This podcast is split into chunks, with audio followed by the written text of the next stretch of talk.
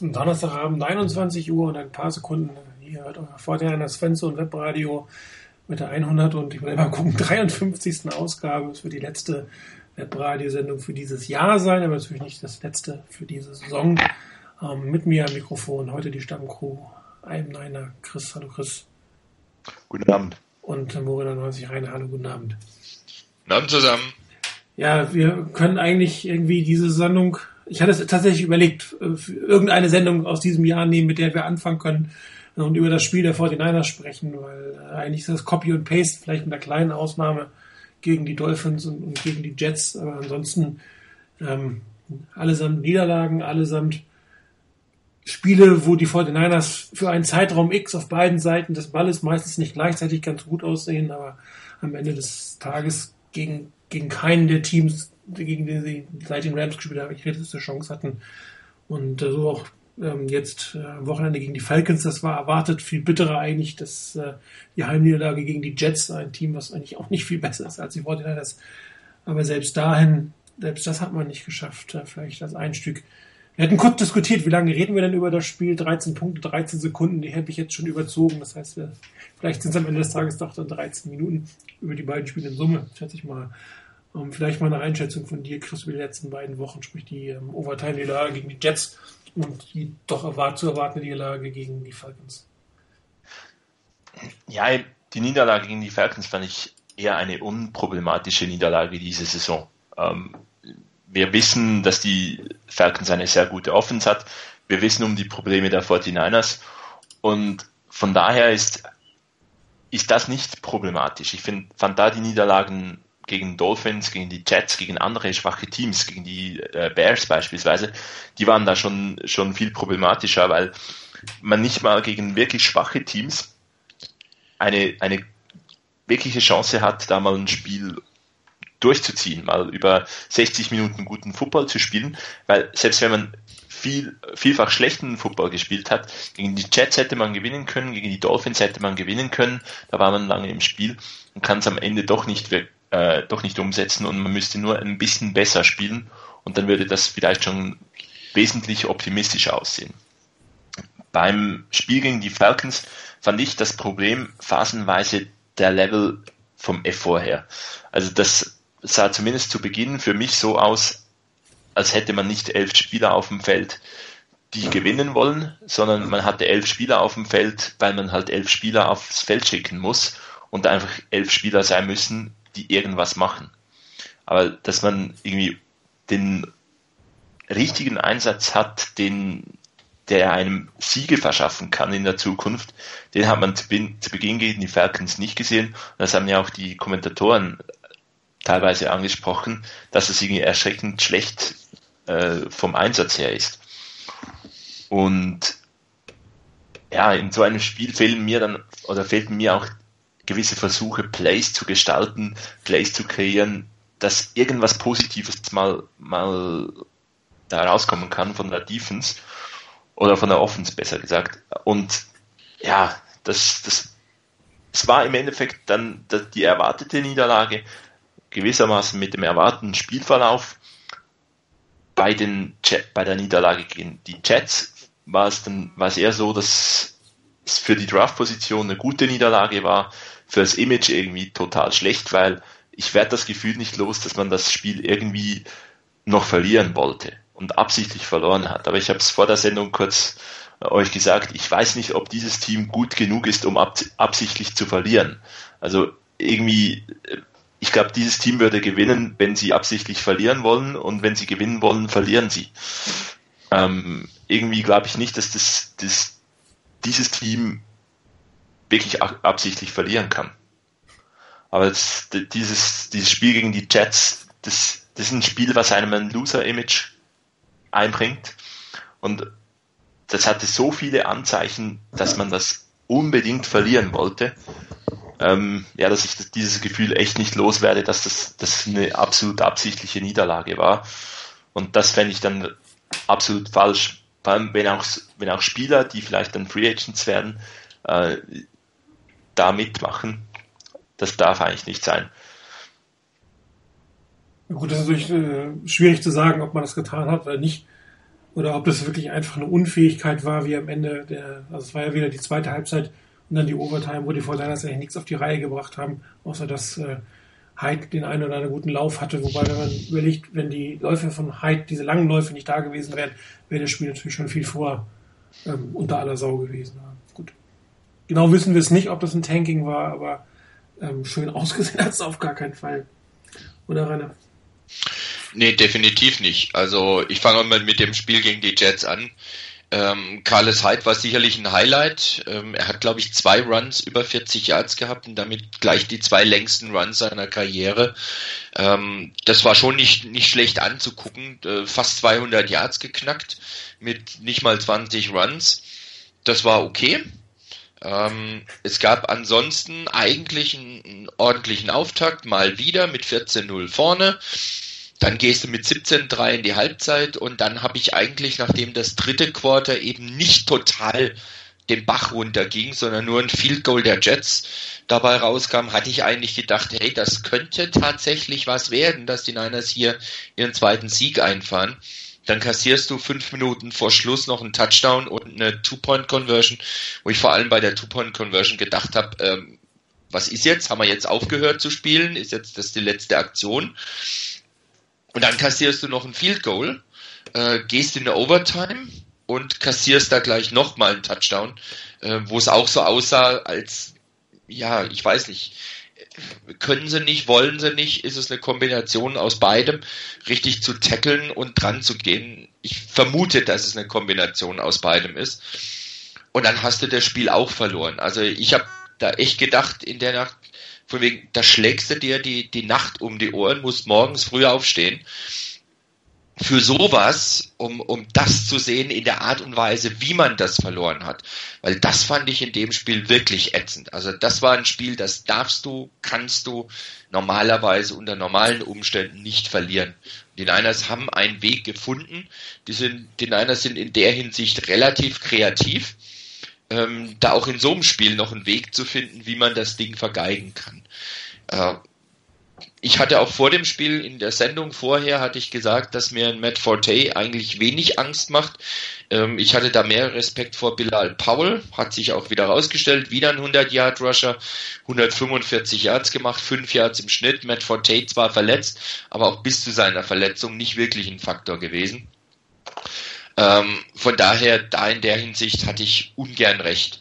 Und Bryce Petty hat zwar keinen Touchdown-Pass erzielt und hat eine Interception, Interception geworfen, aber ansonsten eigentlich ein ganz passables Spiel geliefert. Da hat man es nicht geschafft, einen unerfahrenen Quarterback so zu verunsichern, dass der das Spiel richtig komplett vergeigt.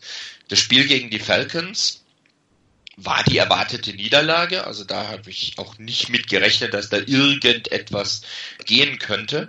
Ich war ein bisschen entsetzt, wie das Ganze angefangen hat. Da schließe ich mich Chris absolut an. Die, das erste Quarter war eigentlich eher gesagt eine Frechheit. Ähm, dass man da schon 21-0 hinten liegt, hätte ich so nicht erwartet. Bei allem Respekt vor den Falcons. Aber nee, das eigentlich doch nicht. Ähm, was ich dann gut fand, die Niners kamen dann wenigstens mal einigermaßen vernünftig wieder zurück, gewinnen das zweite Quarter und dann geht's halt wieder so weiter, wie man es gewohnt ist. Es kommt nichts mehr nach der Halbzeit. Was nach der Halbzeit kommt, ist eine Katastrophe. Im Prinzip könnte man zur Halbzeit aufhören und wenn die Niners noch vorne liegen, sagen, komm, ihr gewinnt ja sowieso, schenken wir uns die zweite Hälfte. Die erste Halbzeit ist ganz nett. Es war in der Hinsicht wieder schwach, dass da nichts hinterherkam. Dazu sagen muss man natürlich auch, dass jetzt gerade im Spiel gegen die Falcons halt auch wirklich die Verletzungen nochmal richtig reingehauen haben. Und mittlerweile ist es einfach so, ähm, ich habe mir vorhin das mal angeguckt mit der, mit der Liste, die wir ja auch bei uns führen, mit dem, mit dem Roster der Niners, ähm, wer da alles auf dem, auf Injured Reserve steht. Und wenn du bei Injured Reserve guckst, da ist ein Eric Armstead, da ist ein Ray Ray Armstrong, der wahrscheinlich Starting Middle Linebacker wäre, wenn er die Leistungen halbwegs weitergeführt hat wie in Preseason und dann zum Beginn der Saison. Da ist ein Nick Bellon, der als normaler Middle Linebacker nicht so toll ist, der aber als Special Teams ähm, Mitglied ganz gut ist. Da ist ein Bowman dabei, da ist ein Kilgore jetzt dabei McDonald dabei, da ist ein, äh, ein Quinton Patton dabei, ein Eric Reed dabei und ein Jimmy Ward. Da hast du acht, neun Spieler, auf die du eigentlich setzt. Ähm, und die wichtig sind für das Team, weil das Talentlevel dahinter einfach nicht so ist, dass du das wirklich kompensieren kannst. Und mit dem ganzen Coaching noch in, in einen Topf zusammengeworfen, das Ganze, dann passieren solche Spiele. Dann kannst du von dem Team auch nicht mehr erwarten. Was dazu passt, ist ein Ausspruch von, von Charles Davis, glaube ich war es, der beim letzten Spiel gegen die Falcons als, ähm, ich glaube, Jermaine Brock war das. Das war ein, ein Wahnsinnshit, den Brock gegen Anderson gel äh, geliefert hat. In dem Moment, in dem der den Ball fängt zum First Down. Ähm, Anderson haut's sofort komplett um, aber er hält den Ball fest. Und Charles Davis meinte so sinngemäß, wenn du halt so einen Lauf hast wie die Niners, dann lässt der Gegner den Ball halt nicht fallen. Sonst im umgekehrten Fall wäre der Ball wahrscheinlich fallen gelassen worden. So rum lässt er, obwohl der Hit wirklich perfekt getimt war, so hart wie möglich war, es kam nichts. Der Ball wurde nicht fallen gelassen. Und das nächste, was halt auch dazu passt, dass bei den Niners wirklich auch vieles Schiefläufer schieflaufen kann. Und Blake Bell äh, fängt einen schönen Pass, läuft gut, hat einen richtig guten Raumgewinn, stürzt und ist so verletzt, dass er raus muss und dass er auf Injured Reserve geht. Also hier kommt halt viel zusammen. Mangelndes Talent, äh, schlechtes Coaching, mangelnde Anpassung beziehungsweise gar keine Anpassung zur Halbzeit und dann halt auch noch in solchen Situationen teilweise wirklich das Pech noch und dass da noch Verletzungen da sind. Also von daher, ja, haken wir es ab. Das Spiel gegen die Falcons war klar, dass man es verliert. Letztendlich nach dem ersten Quarter hätte man noch Schlimmeres vermuten können. So war es noch halbwegs erträglich, dass ein Freeman natürlich drei Touchdowns und ewig viele Yards läuft. Naja, ist man mittlerweile gewohnt, dass das die Running Backs gegen die Niners hinkriegen. ich glaube, die, Verletz die Verletzten-Situation ist sicherlich etwas, was man beachten muss. Das ist kann man ja auch einberechnen, dass man aus, ein, dass aus einem schlechten Team durch so viele Verletzte und so viele Schlüsselspieler, die verletzt sind, auch vielleicht ein sehr schlechtes Team wird. Das ist ja auch klar, aber so katastrophal, wie das teilweise war, da kommt dann wirklich einfach ein wahnsinnig schlechter Coaching-Staff dazu, meiner Meinung nach. Weil selbst mit so vielen Verletzten darf man teilweise nicht so wahnsinnig schlecht aussehen. Ich glaube, da muss, müsste man mehr, teilweise mehr herausholen können. Sicherlich nicht, gegen die Falcons ähm, und gegen Teams, die wirklich um die Playoffs mitspielen, aber gegen die ähnlich schwachen Teams, die vielleicht dann noch den Backup-Quarterback haben, oder die Bears, die ja, glaube ich, auch von der ähm, ursprünglichen Starting Offense, glaube ich, keinen einzigen Spieler mehr auf dem Feld hatten. Da sieht man ja dann auch richtig, richtig, richtig schwach aus. Und ich glaube, die Verletztenliste ist sicherlich eine, eine gewisse Erklärung. Und es führt auch irgendwo äh, zu, zum Teufelskreis, dass man halt, dass Dinge dann nicht so funktionieren, die, wenn man in einem guten Lauf ist, einfach, einfach immer klappen. Aber wirklich so schwach wie die 49ers phasenweise in dieser Saison waren, ist es auch nicht nur durch die Verletztenliste zu erklären.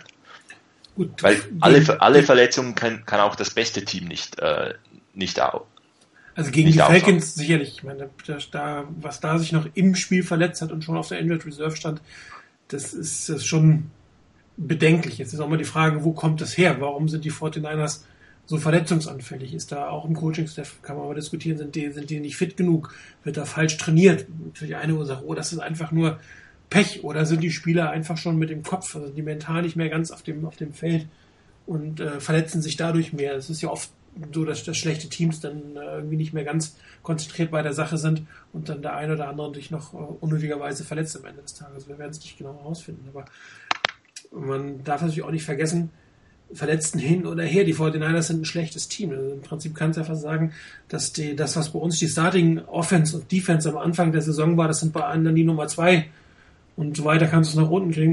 Unsere dritte Unit ist bei allen anderen Teams die Practice Squad und dann verlierst du natürlich auch gegen schlechte Teams, das ist völlig klar. Und wenn du dann noch, Chris, du hast gesagt, einen Coaching-Staff hast, was irgendwie nicht in der Lage ist, abgesehen jetzt von dem Spiel gegen die Rams und dem Spiel gegen die äh, Dolphins in der zweiten Halbzeit irgendwas auf die Reihe zu bekommen, ähm, dann, dann sieht so aus, wie es jetzt ist. Ich meine, die Jets war ein gutes Zeichen. Man hat äh, geführt, 14-0, glaube ich, hat man geführt gegen die Jets. Ich habe Statistik im ersten Spiel, neben dem Spiel gesehen, dass die 49ers irgendwie zwei Niederlagen hatten, nachdem sie 14-0 geführt haben. Die gesamte andere NFL, also jedes andere Team zusammen hat es einmal geschafft. Also ein anderes Team hat es noch einmal geschafft, nach einer 14-0 Führung zurück äh, zu verlieren. Ich weiß gar nicht mehr, welches das war. Und die 49ers Wahrscheinlich haben, die Chargers im ersten Spiel doch. Ja, das kann sein, genau. Sowas. Ja, aber ansonsten ist das nicht vorgekommen. Und das ist halt einfach ein Zeichen, dass, dass, dass da irgendwie auch an der Seitenlinie ein größeres Problem zu sein scheint. Oder dass die 49ers einfach auch nicht fit genug sind, konstant genug äh, spielen zu können am Ende des Tages. Wenn sie nicht fit genug wären, das könnte wieder auf die Verletzung hindeuten.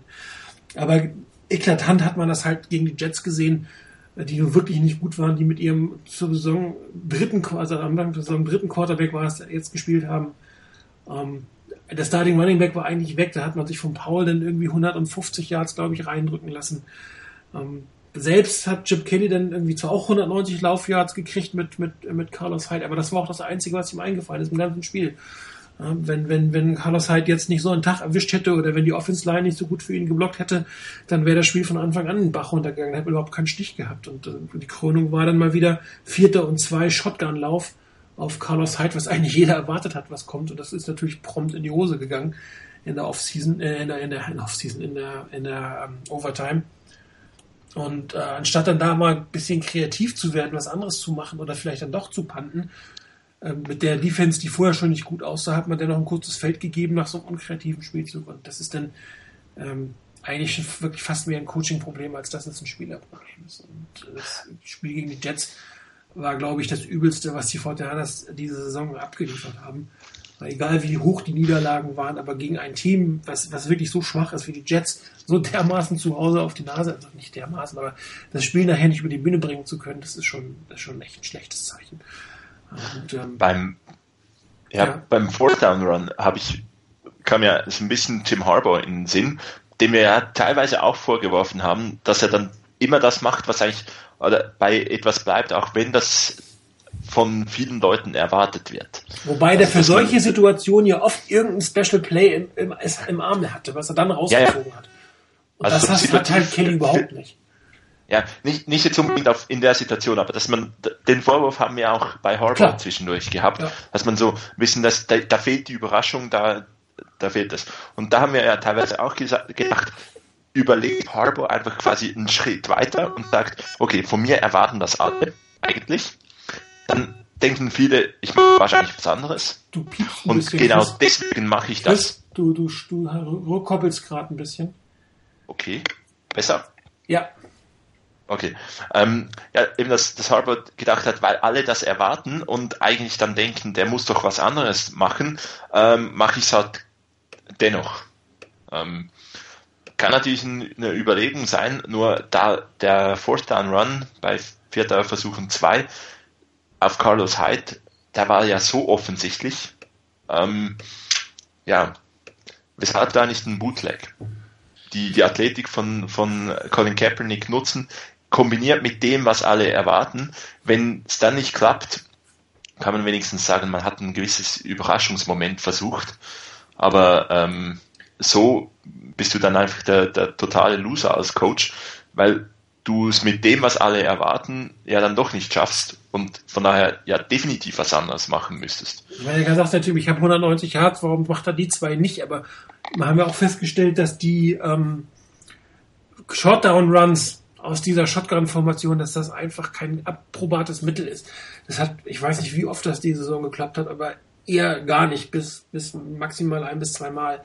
Und da musst du in der Situation, musst du einfach als Coach was reagieren und nicht den ganzen Stiefel machen. Und ähm, also meiner Meinung nach ähm, ist, ist Chip Kelly einfach kein NFL-Coach. Er ist nicht in der Lage, offensichtlich hier vernünftige Entscheidungen zu fällen, sein Team in der Halbzeit nochmal ähm, umzusetzen. Er hat eine Idee, mit der er ins Spiel geht. Das ist aber auch nichts wirklich Kreatives in der Regel. Funktioniert am Anfang ganz gut warum auch immer. Und dann stellt sich der Gegner drauf ein und dann, dann war es das und dann kommt gar nichts mehr. Und das ist, geht ja auch für die Koordinatoren. Liegt ja nicht nur am Headcoach. Die Koordinatoren scheinen da ja auch nicht wirklich was zu helfen. Dagegen war ich das Spiel da, gegen die Falcons ja. ja, gerade zu dem, zu dem Thema von wegen, ähm, was Chris angesprochen hatte, dass das bei Harbour ja teilweise auch so war, nach dem Motto, eigentlich weiß jeder, was kommt. Ähm, er spielt es aber trotzdem und war damit auch durchaus öfters mal erfolgreich. Ähm, warum? Weil der Gegner halt wirklich damit gerechnet hat, es könnte tatsächlich doch was anderes kommen. Und ich glaube, das ist der, der Punkt, der bei Kelly eben komplett fehlt. Hier weiß der Gegner, was kommt. Und da kommt das dann auch.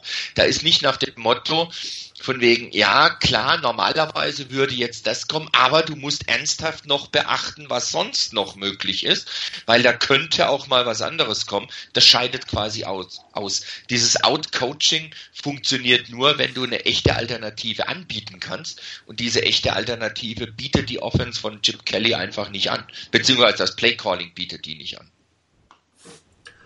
Ich meine, das Spiel nächste Woche dann äh, gegen, gegen die Falcons, das sah ja phasenweise gar nicht so übel aus, wenn man jetzt nicht gleich sofort äh, auf der Defense-Seite in den argen Rückstand geraten wäre. Auch das hat natürlich Probleme auf der Offense, die damit beginnen, ne, dass sie, dass sie es gleich beim Three and Out beginnen. Eine wirklich übelsten Pässe von Colin Kaepernick, diesen, diesen kurzen Pitch und Catch, Pitch and Catch viel zu hoch anzusiedeln, gleich ein Three and Out kassiert.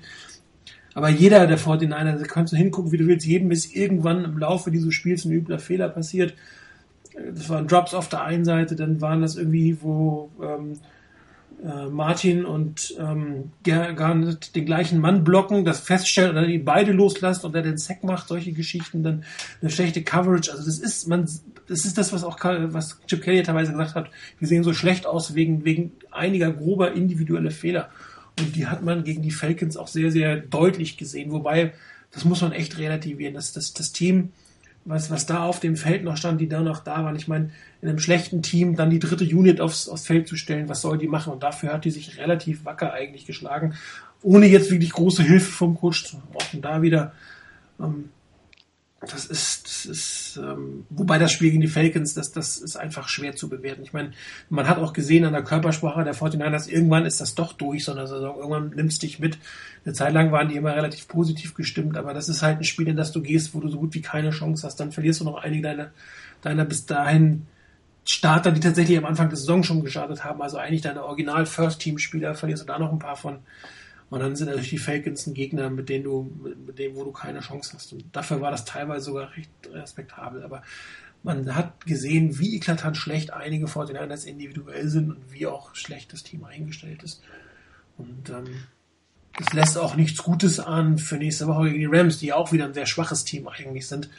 Aber die 49ers finden ihren Weg, diese Spiele zu verlieren. Weil sie einfach nicht in der Lage sind, vier Quarter in Folge eine ansprechende Leistung zu bringen. Das liegt an allen. Also das, das, da kannst du jetzt nicht mal einen rausnehmen. Im Endeffekt, das liegt an allen. Äh, in Summe stehe ich. meine, die Offense-Line ist zerpflückt. Zane Beatles musste dann irgendwann Center spielen und solche Geschichten. Also das kommt dann noch dazu. Die Offense-Line war ja die ersten elf, zwölf Spiele komplett in einer in einer Formation sah er auch ganz gut aus, aber dieses Gemische mit Martin, den wahrscheinlich schlechtesten Oder, den die 49ers haben, noch da mittendrin, das kann einfach nicht gut gehen. Und, äh, ähnlich zusammengewürfelt wie die O-Line am Samstag gegen die Rams auch sehen. Und mal gucken, was, was man daraus machen kann.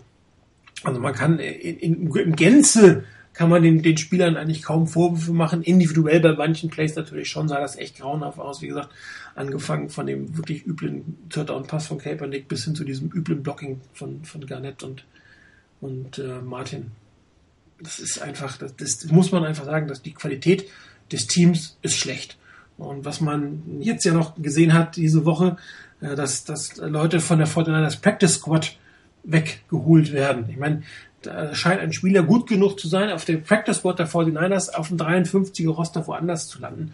Und da muss man sich dann wirklich fragen, ähm, was macht Trent Balky da? Ich meine, wir hatten das ja auch in dem Thread geschrieben, ähm, will er seinen eigenen Draft-Picks lieber äh, Zeit geben, als dass er irgendeinen undrafted Free Agent darauf bringt? Kann man jetzt auch diskutieren, ob das realistisch ist oder nicht. Aber allein die Bewertung von Talent, die Beurteilung von Talent, das Finden von Talent und das, das Entwickeln von Talent, das ist mit diesem Steph und mit diesem General Manager offensichtlich nicht in Ordnung. Ich meine, je mehr von, von, von den Spielern, die Touren noch geholt hat, die, die unter Habo gut waren, je mehr gegangen sind, desto schlechter wurde das Team. Das kannst du genau angucken, wie, das, wie dieser Verlauf war. Und das zeigt eindeutig, dass, dass diejenigen, die die Entscheidungen, die sportlichen Entscheidungen gefällt haben der letzten sechs, sieben Jahre, das ist einfach McLuhan, äh, das ist einfach Balki und ähm, wer immer ihm da assistiert hat, haben das Team zugrunde gerichtet und ähm, haben dann noch einen, einen ähm, Head Coach geholt, der offensichtlich nicht in der Lage ist, das Optimum aus diesem schlechten Talent rauszuholen. Und dann stehst du da, wo du stehst. Und dann irgendwann bricht das Team zusammen, irgendwann brichst du mental zusammen, ist völlig klar. Ähm, das, das, Team weiß das ja auch. Sie führen und wahrscheinlich haben sie schon im Kopf, oh, jetzt geht jetzt gleich wieder in die andere Richtung und dann geht es auch in die andere Richtung. Das vorhin gesagt, dass dieses Team natürlich auch sehr wenig Hilfe von den Coaches kriegt. Ähm, ich, ich frage mich da auch irgendwo, wo ist der Effekt beispielsweise von einem Curtis Motkins in der Offense von Chip Kelly? Weil man hat ja zumindest äh, sich erhofft, oder es haben verschiedene Leute das so analysiert, dass Curtis Motkins auch so ein bisschen traditionelleres Element in die Offense bringen sollte. Vielleicht ein anderes Element als dieses ähm, Inside Zone Run aus der Shotgun raus. Und das müsste doch irgendwann mal zu sehen sein. Aber mir stehen da teilweise fast die Haare, Haare zu Berge, wenn ein, wenn man an der eigenen Goal-Line irgendwie steht, nach einem guten Punt des Gegners und aus der Endzone in der Shotgun läuft, äh, irgendwie, äh, das passt für mich so nicht, dass man einen Offensive Coordinator geholt hat, der zumindest ein klassisches Laufspielelement vielleicht mal noch reinbringen äh, sollte. Das habe ich jetzt diese Saison noch nie gesehen, dass das da irgendwie so ein Element in unserer Offense geben würde. Und ich weiß auch nicht, wie beratungsresistent das da dann Chip Kelly vielleicht ist. Hat er beispielsweise auch bei anderen Teams schon gesehen, dass es zwar in die andere Richtung gegangen ist. Ich glaube, die Packers vor zwei, drei Jahren hatten mal mit Tom Clemens einen neuen Offensive Coordinator. Da hat zwar zu Beginn der Saison äh, Aaron Rodgers auch gesagt, dass er da sehr zufrieden ist, dass jetzt nicht der Head Coach Mike McCarthy immer auch noch die Offense-Meetings leiten muss, sondern dass da einer explizit dafür zuständig ist. Und irgendwann mitten in der Saison, wo es nicht so richtig gelaufen ist, hat dann doch äh, Mike McCarthy das Ganze wieder über, übernommen. Und irgendwie da, da fehlt mir so auch die gewisse Entwicklung, dass, dass man vielleicht auch mal was verändert da, da, und was versucht. Aber eben, vielleicht muss man sich versuchen, vielleicht will man es einfach nicht versuchen. Wie ist denn das? Also, ich wollte schon die ganze Zeit mal fragen. Also, wenn ich mir das so angucke, Chip Kelly an der Seitenlinie, dann hat er doch dieses, dieses Playsheet vor sich mit diesem S8 drauf. Ne? Ja. Mhm. Also mir ist, ich weiß gar nicht, in welchem Spiel das war. Da habe ich auch gedacht, da stand auch ein Coach an der Seitenlinie. Ich weiß nicht, ob es ein Netcoach war, ist auch völlig egal letztendlich. Ich hatte das Gefühl, auf dessen Playsheet, wenn der, der hatte noch eine Rückseite wo noch Plays irgendwie mit drauf waren. Der hat da geguckt, ich hatte irgendwie das Gefühl, da waren mehr Plays da, aus denen auszuwählen war, als das, was bei Kelly da ist. Ähm, kann hat sein, dass ich mich täusche. Hat er nicht mehrere in der Hand? Hat er wirklich mehrere? Das ist genau also meine Frage. Ja, jetzt gegen die Falcons hatte ich das Gefühl, dass er zwei Zettel in der Hand hatte. Ah, okay. Irgendwie, irgendwann mal habe ich gesehen, dass er zwei Zettel in der Hand hatte. Es war mir aber jetzt auch zum ersten Mal aufgefallen, dass da zwei Zettel sind. Weil ich hatte, ich hatte schon ein paar Mal den Eindruck, dass eigentlich nur ein Zettel da ist. Und das kam mir dann doch sehr wenig vor. Wenn er jetzt wirklich zwei hatte, ich habe nicht mehr so genau hingeguckt jetzt in der letzten Zeit. Äh, Wenn es ja wirklich zwei sind, okay, dann, dann kommt das wieder ungefähr hin. Aber ich meine, selbst wenn es zwei sind, ähm, von dem, was die Niners spielen, habe ich oft das Gefühl, das ist nicht so abwechslungsreich, wie ich das bei anderen Teams habe. Wobei zwischenzeitlich ab und zu mal wirklich was da war, wo gedacht hast, okay, das ist jetzt mal ein bisschen anders, da ist ein bisschen was Neues und sowas. Das mag ja sein. Also es ist jetzt nicht so, dass es wirklich stur zehn Plays sind, die dann in jedem Spiel runtergespielt werden. Da ist schon ab und zu was anderes da. Aber irgendwo die Kreativität im Angriff fehlt mir absolut. Und da bin ich ganz bei dir, Chris ähm, das ist irgendwo, es ist wirklich vorhersehbar in vielen Fällen und das, was, was Martin vorhin schon gesagt hat, in der Hinsicht finde ich auch, da ist ein Chip Kelly schlicht und ergreifend kein respektabler NFL-Coach, wenn er wirklich auf seinem System besteht, egal wie das läuft und wie das nicht läuft. Gerade der, der Einfluss von Curtis Motkins, wo wir ja am Anfang der Saison auch gedacht haben, hey, das könnte wirklich ein Element sein, wenn Chip Kelly das zulässt, dass hier einer, der aus einer eher klassischen Offense kommt, mit einem klassischen Run-Game kommt, wenn der seine Elemente einbringt und du mixst die mit dem, was Chip Kelly macht, zusammen, dann könnte da was Gutes rauskommen. Aber den Einfluss von Curtis Motkins, auf das, auf das Play-Calling und auf die, die Plays an sich, die gespielt werden. Also ich kann den nicht feststellen. Vielleicht bin ich da nicht Experte genug, ähm, aber ich kann den Einfluss nicht feststellen. Also ich habe jetzt mal ein paar Bilder mir angeguckt von Chip Kelly, so mit einem, also sieht teilweise aus, als wenn er tatsächlich mehrere übereinander hätte okay. und einfach immer nur den mit dem S8-Rücken äh, da hinten hat. Ähm, wie viele Seiten das in Summe sind, ob die eine Seite, die man jetzt nicht so genau sieht, ob die zweiseitig quasi bedruckt ist, das kann man nicht erkennen, aber es scheint definitiv, zumindest bei einigen Spielen, ähm, also einigen Bildern, die mehrere zu sein. Aber ich gebe dir recht, ähm, eine Stärkung des Laufspiels oder eine, eine etwas konservative Gestaltung des Laufspiels, die man vielleicht von, von Merkens erwartet hätte, die haben wir nur rudimentär gesehen. Es gab immer das ein oder andere Spiel, da ist man aus der Shotgun weggegangen, da ist man tatsächlich in, unter den Center gegangen, hat Play-Action gespielt. Ähm, das waren die Dinge, äh, die ich eigentlich gehofft hätte, dass man sie auch mehr sieht. Und, und ich gebe euch recht, aus einer, aus einer Shotgun-Run aus der eigenen Endzone, das ist schon echt eine schwierige Kiste. Und ähm, darum, das, das System von Chip Kelly in der in Oregon war ja darauf ausgelegt, dass da irgendwelche Spieler hatte, die athletisch deutlich überlegen waren. Ja, dann, dann, ja. Da ist dann auch kein großes, artiges Blocking notwendig oder große, großes Verstecken. Wenn du einfach schneller bist als der andere, kräftiger bist als der andere, dann setzt du dich durch. Ja, und das funktioniert halt in der NFL nicht. Das hat man ja oft gesehen, dass College-Coaches mit ihrer Philosophie, mit dem, was sie gewohnt sind. Ich meine, gute College-Coaches sind in der Regel deswegen gute College-Coaches, weil sie gut rekrutieren können und überlegene Spieler haben. Die müssen gar nicht überlegene Coaches sein, sondern sie haben überlegene Spieler. Ja, und dann siehst du oft in der NFL, dass sie halt doch nicht die überlegenen Coaches sind, sondern äh, sie haben von ihren guten Spielern profitiert. Ein paar Ausnahmen gibt's immer. Ähm, ähm, äh, äh wie heißt der, der Dallas-Coach? Der drei Coach, Johnson, Jimmy Johnson, kam ja aus dem College von Miami. Der war nachher ein guter NFL-Coach, weil Jim Harbaugh hat man das gesehen. Ähm, Pete Carroll kann beides, wobei Pete Carroll ja kein College-Coach ist. Er kam ja aus der NFL, ist dann ins College gegangen und dann wieder zurück. Also das kann man nicht miteinander vergleichen. Und das ist, glaube ich, dass, dass gute College-Coaches in der Regel deswegen gute College-Coaches sind, weil sie überlegene Spieler haben. Und äh, das hast du in der NFL halt nicht, gerade die 49ers haben das nicht. Ja, die, die, Eagles hatten ja durchaus ein annehmbares Roster eine Zeit lang.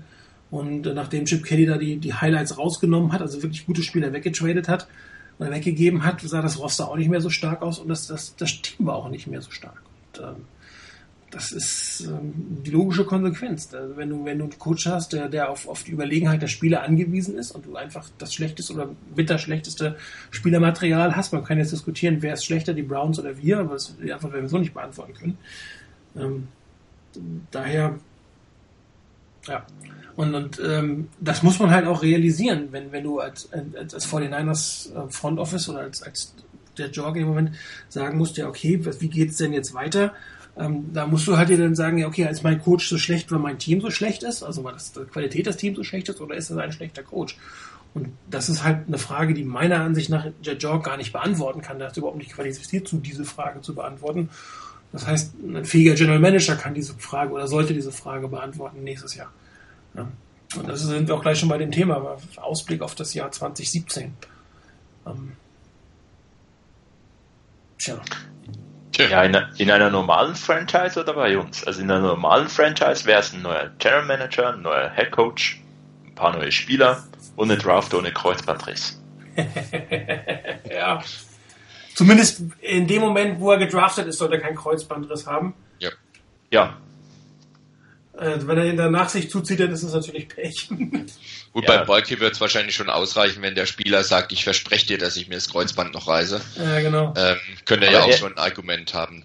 Erst im dritten Jahr, damit er dann eine Vertragsverlängerung kriegen kann. Ja. Genau. Das kann man. Ja gut, du hast hier das du hast hier ähm, Gary Kubiak, Kubiak ist das glaube ich, ne?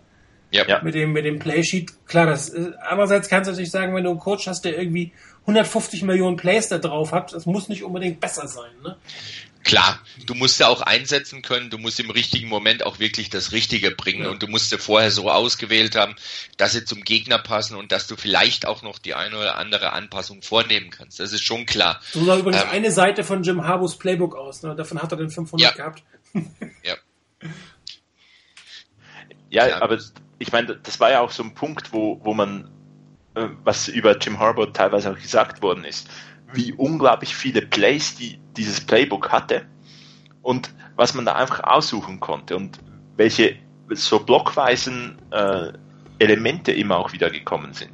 Äh, es war, glaube ich, die erste Saison, wo, wo man so diese drei oder vier Spiele in, in Serie einfach immer wieder. Alle vier. Ja, was komplett Neues reingebracht hat. Und klar, das war ein besseres Team. Ich glaube nicht, dass man mit dem Team, mit dem Talentlevel dieses Teams so viel machen kann, aber dass man phasenweise gar nichts Neues sieht.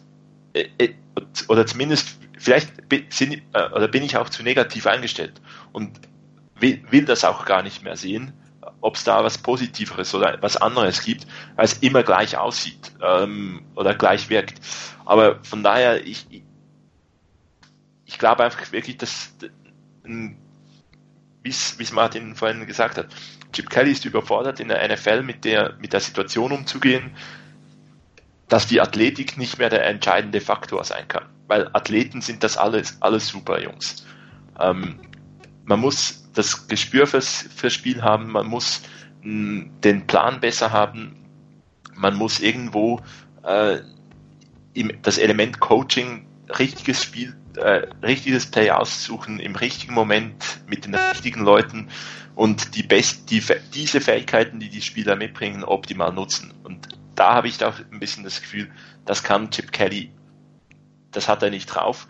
Und ich meine, ein Top-Beispiel, was ist denn eines der Top-Colleges in der aktuell? Das ist Alabama. Die gewinnen relativ viel. Gibt es irgendeinen Alabama Quarterback in der NFL? Nee. Also in Backup-Position, ja, aber das ja, aber irgendwie einen, von dem man sagt, okay, ja stimmt, das ist jetzt einer, der hat mit im College viel gewonnen und der kann sich jetzt auch in der NFL durchsetzen. Er hat immer glaub, ganz gute Offenspieler, ne? Es gibt mal einen Running Back hier, Mark Ingram, äh, Julio Jones. Also es gibt immer Spieler von Alabama, die wirklich gut sind von bestimmten Positionen, aber die sind natürlich auch gut recruited. Das waren damals schon vier oder fünf Stars Recruits. Aber Quarterback, der, ist, der kriegt auch keine Top Quarterbacks, weil jeder weiß, dass, dass ähm, bei Alabama eigentlich das Laufspiel und die Defense der, der entscheidende Punkt sind. Darum geht kein wirklich NFL-Top-Quarterback zu Alabama hin und trotzdem wird er immer wieder Champion, weil er einfach in Summe die besten Spieler auf dem Spielfeld hat. Und, und im College reicht es anscheinend, wenn man ähm, mit dem, wenn die Qualität des Rest des Teams so gut ist, dass du halt mit einem mittelmäßigen Quarterback, also der das Game managt, ne, da kommt wie das Game Manager, der möglichst keine Fehler macht, aber er muss die Spiele für Alabama nicht gewinnen. Das macht dann die Defense in der Regel. Und der war eine Katastrophe. Ich meine, Saban in der NFL, das war echt schlimm. Ähnlich wie Spurrier. Hochkreativ damals in, bei, bei Florida und in der NFL bei Washington einfach grauenhafter. Das ist, ähm, das zeigt sich immer wieder. Barry Switzer kam von Oklahoma, glaube ich. Hat dann ein Top-Team mit Dallas übernommen, hat auch mit einem Top-Team dann noch einen Super Bowl gewonnen, aber wirklich konstant konnte er das auch nicht aufrechterhalten, weil er einfach ein schlechter Coach war. Also die Regeln in der NFL und die Regeln im College sind einfach unterschiedlich. Und äh, interessant war ja die Aussage, dass Chip Kelly nicht wieder zurück ans College will, weil er Rekruten hasst. Also das Recruiting, nicht die Rekruten, sondern das Recruiting, dass er das eigentlich hasst. Aber trotzdem hat er ja doch durchaus interessante Spieler nach Oregon gebracht, die denn, wobei man auch sagen muss, den großen Wurf ist ihm ja auch nicht gelungen. Also er hat, er hat zweimal wieder äh, viele Siege gehabt und auch mal im Championship, aber wenn es darauf ankommt, war immer einer besser als er. Hat's dann doch äh, wie und da hat man das auch gemacht. Wenn Oregon irgendwie ein schlechtes Spiel hatte, dann war das auch konstant schlecht. Also dann sind da auch keine Veränderungen dran vorgekommen. Dann hat man es einfach nicht geschafft, das, das, das zu ändern. Ja. Mit dem professionellen Team oder professionell Pro-Style-Team hat er immer wieder Mühe. Ja, genau. Also gegen Stanford sah Oregon oftmals nicht so gut aus. Und ich meine, Oregon war das war über weite Strecken das bessere Team College-Team als, als Stanford. Aber Stanford konnte doch oftmals mithalten und dann auch jetzt nicht mehr in der, in der Chip Kelly-Zeit, sondern mit Mark Helfrich konnte Stanford eigentlich jedes Mal gewinnen. Naja gut, also zu, der, zu dem Thema von wegen Aussicht auf 2017. Ähm, ideales Szenario wäre für mich, dass ähm, dass Jet York am 2. Januar sich vor die Presse stellt, sagt, dass Trent Balky nicht mehr General Manager ist, also von seinen Aufgaben entbunden wurde und wirklich ideal wäre es, wenn dann noch hinterherkommen würde, dass man einen konsequenten Schnitt machen möchte, einen neuen oder die unmittelbar dann die Suche beginnt nach einem neuen General Manager und der entscheidet über den Head Coach. Ähm, eventuell mit dem, dass man schon Chip Kelly einfach den Stuhl vor die, vor die oder ihn vor die Tür setzt. Ähm, um dann einfach zu sagen, neuer General Manager und wir räumen wirklich komplett auffangen, komplett von vorne an, überholen das Ganze mit allem, was wir brauchen und dazu soll auch ein neuer General Manager die Möglichkeit haben, sich seinen Head Coach auszusuchen und jetzt gucken wir nach einem neuen General Manager und dann werden wir weiter sehen. Wen der als Coach hat, der soll dann ganz klar entscheiden, wen er als Head Coach haben möchte. Der leitet die Suche danach und der sucht sich den aus, den er will, inklusive kompletten Staff. Und das wäre so eigentlich die Vorstellung, wo ich sagen würde, hey Jet York, du hast was gelernt in der Richtung, du machst das in die richtige, du gehst in die richtige Richtung. Und wenn dann noch Jet York sich dann aus dem Ganzen raushält und nicht irgendwie zwischenrein sagt, von wegen, nee, den möchte ich doch nicht. Und ah, der Coach, der ist mir recht und den, ja, den will ich auch haben und den, nee, den will ich nicht haben. Sondern sagt, hier, der General Manager entscheidet, es ist seine Sache, er muss dafür auch gerade stehen. Und ich halte mich raus, ich unterschreibe die Checks, gehe zu den Owner-Meetings und ähnlichen Gelegenheiten und ansonsten ist das eure Sache. Da hätte ich jetzt nichts dagegen. Das wäre jetzt ein schöner Jahresanfang, finde ich. Ich befürchte allerdings, dass das nicht so laufen wird und der Worst Case wäre wirklich der, dass Jet York am 2. Januar vor die Presse tritt und sagt, ähm, aufgrund der vielen Verletzungen und weil das eine oder andere eben unglücklich gelaufen ist, werden wir noch in unserem Team, sprich Trent Borke und Chip Kelly, noch eine weitere Saison geben, ähm, wo sie zeigen können, dass sie mit dem vorhandenen Material, mit dem Cap Space, der da ist und mit dem nächsten Draft, das Ganze in die richtige Richtung steuern können. Also da wieder das Ganze ein bisschen nach oben bringen können bei den Niners. Das wäre so ziemlich das Übelste und ich finde es eigentlich erschreckend, dass man dieses Szenario nicht jetzt schon komplett ausschließen kann. Ja, für mich ist die Hoffnung auch, dass, dass ähm, Ted York zumindest mal äh, Trent Balky rausschmeißt. Dann hoffe ich irgendwo auch diese Saison drauf, dass er sich einen Football Mind als Berater holt. Ich, ich denke da einfach immer wieder an Ron Wolf, weil der das schon für ein paar Teams gemacht hat. Dass man den holt und den die Suche machen lässt oder durchführen lässt nach einem General Manager der ist dann nicht in, irgendwie in einer Funktion im Team geblieben, sondern ist einfach ein Berater oder ein, für die Akquisition eines neuen General Managers zuständig. Weil ich habe vor, vor ein paar, paar Jahren auch mal gelesen, wo schon so Kritik an äh, Trent Balky aufgekommen ist. Man muss eigentlich hoffen, dass Trent Balky okay Arbeit leistet. Weil wenn Balky weg ist, Chad York weiß gar nicht, wo er anfangen soll, mit, nach einem GM zu suchen. Und ja, das ist ein bisschen, das könnte ein Stück weit das Problem sein. Ähm, wenn er dann irgendeinen dahergelaufenen nimmt, muss das auch nicht zwingend besser sein äh, als Balky, auch wenn es nicht mal wahnsinnig viel schlimmer geht. Meine optimale Offseason, welche sicherlich nicht so herauskommen wird, ist, dass man Elliot Wolf als neuen äh, General Manager holt von den Green, äh, Green Bay Packers. Es wird wahrscheinlich weniger der Fall sein, wenn beispielsweise Ron Wolf, sein Vater, als Berater da ist ähm, als neuen Head Coach David Shaw. Und ich weiß, die Antwort ist nicht immer Stanford, aber ist immer eine gute Antwort. Ähm, aber der wird nicht kommen, sondern der bleibt in Stanford. Und als First Round Pick holen wir uns Miles Garrett, auch wenn der mit großer Wahrscheinlichkeit in, Gre äh, in, Cle in Cleveland landen wird. Also es wären drei Schritte. Wenn einer davon kommt, wäre ich schon zufrieden. Und dann da der realistischste Schritt General Manager Elliot Wolf ist, nehme ich den.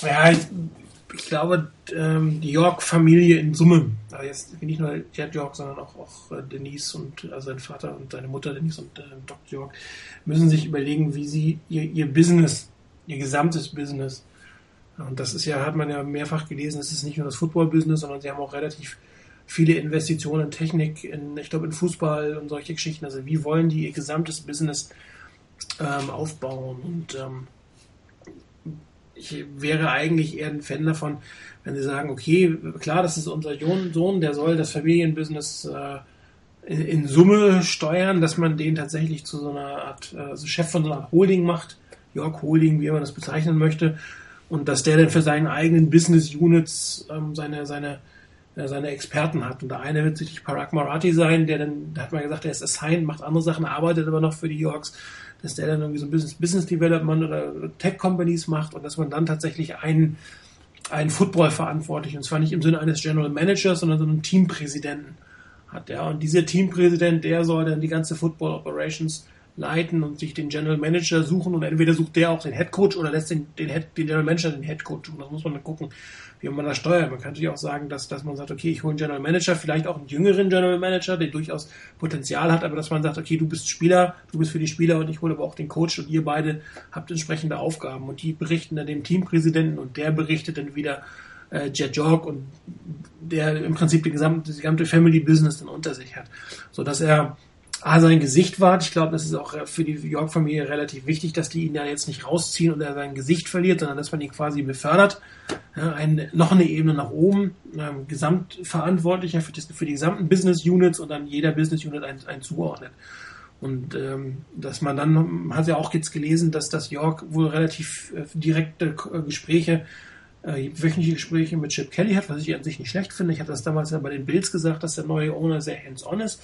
Die Frage ist einfach, ob, ob das für ihn das Richtige ist, ob er das kann oder ob er dann nicht lieber mit dem Teampräsidenten, der dann da drunter ist, seine wöchentlichen Meetings hat und der das entsprechend weitergibt. Weil dann ist auch äh, die Gefahr nicht da, dass diese Friktion zwischen General Manager, Head Coach und York passiert, so wie es mit dem mit Harbo war, sondern dass er dazwischen einen hat, der das abfedern kann, der dann auch noch sagen kann, hier, der, der, du magst den zwar nicht mögen, aber der macht seinen Job. Ja, also dass man den direkten Kontakt daraus nimmt und dass du einen hast, der diese Football Operations leitet. Football Zar war mal bei gewissen ähm, Teams die Rede, das war mal Mike Holgrim und äh, ich weiß gar nicht, bei, bei, bei Dolphins war das mal, ähm, wer war das bei den Dolphins? Big Tuna war das, glaube ich. Ähm, ja, wie heißt er? Parcells. Bitte? Parcells, genau. Bill Parcells. Ja, das muss jetzt ja nicht sein, dass man irgendwelche 100 Jahre alten dahinsetzt, ähm, Teampräsidenten gibt es sicherlich den einen oder anderen, der jetzt, der muss auch nicht unbedingt ein Footballer, ein ehemaliger Footballer, ein ehemaliger Coach sein. Der muss einfach ein bisschen was von dem Spiel verstehen. Ähm, und dass man dann diese, diese Installation da drunter setzt, also dass man den direkten, die Football-Verantwortung von York wegnimmt. Nein, dass man sie anders assigned, nicht wegnimmt, das wollte ich ja gerade nicht sagen. Und dass man dann quasi einen Teampräsidenten hat, der der General Manager und Head Coach unter sich hat und dann entsprechend äh, dort die Sachen machen kann. Und, ähm, ja, ich, ja. Das war ja, glaube ich, früher auch bei den, bei den 49ers so, dass Carmen Policy ja ein bisschen die, die Rolle hatte. Ja, genau. Ich glaube, da gibt es auch die, die Stories, dass ähm, Eddie mehrmals schon ähm, Bill Walsh feuern wollte und Carmen Policy dann halt nicht nur der Fan des Teams war, wie es auch Eddie war. Ich glaube, Eddie war der größte Fan der 49ers ja. in der Zeit. Ähm, und der halt auch mal sagen konnte, so, okay, komm, sag mal, was du sagen willst, ich schaue da mal, was gemacht werden muss. So, ich glaube, so ein bisschen in der Rolle ähm, würde jemand durchaus mit ein bisschen mehr Footballwissen äh, den 49ers sehr viel helfen. Ich meine, York hat ja ein paar, ich meine, die haben das Stadion gebaut und äh, der hat, der hat das Business wirklich ähm, gestärkt. Ich hatte ja mal die Liste gehabt, als hier irgendjemand hat ja geschrieben, äh, York wird auf jeden Fall weg, äh, weg müssen, weil, weil das, weil, weil der das, das, das Familiengeld verjubelt. Das stimmt einfach nicht. Die 49ers, die, die, die Franchise hat sich in den letzten fünf Jahren für anderthalb, also 150 Prozent Wertsteigerung gehabt. Von knapp einer Milliarde auf, auf über zweieinhalb Milliarden und das Geld ist einfach da mit dem neuen Stadion und das wird auch eine Zeit lang fließen, selbst wenn das Stadion halb leer ist.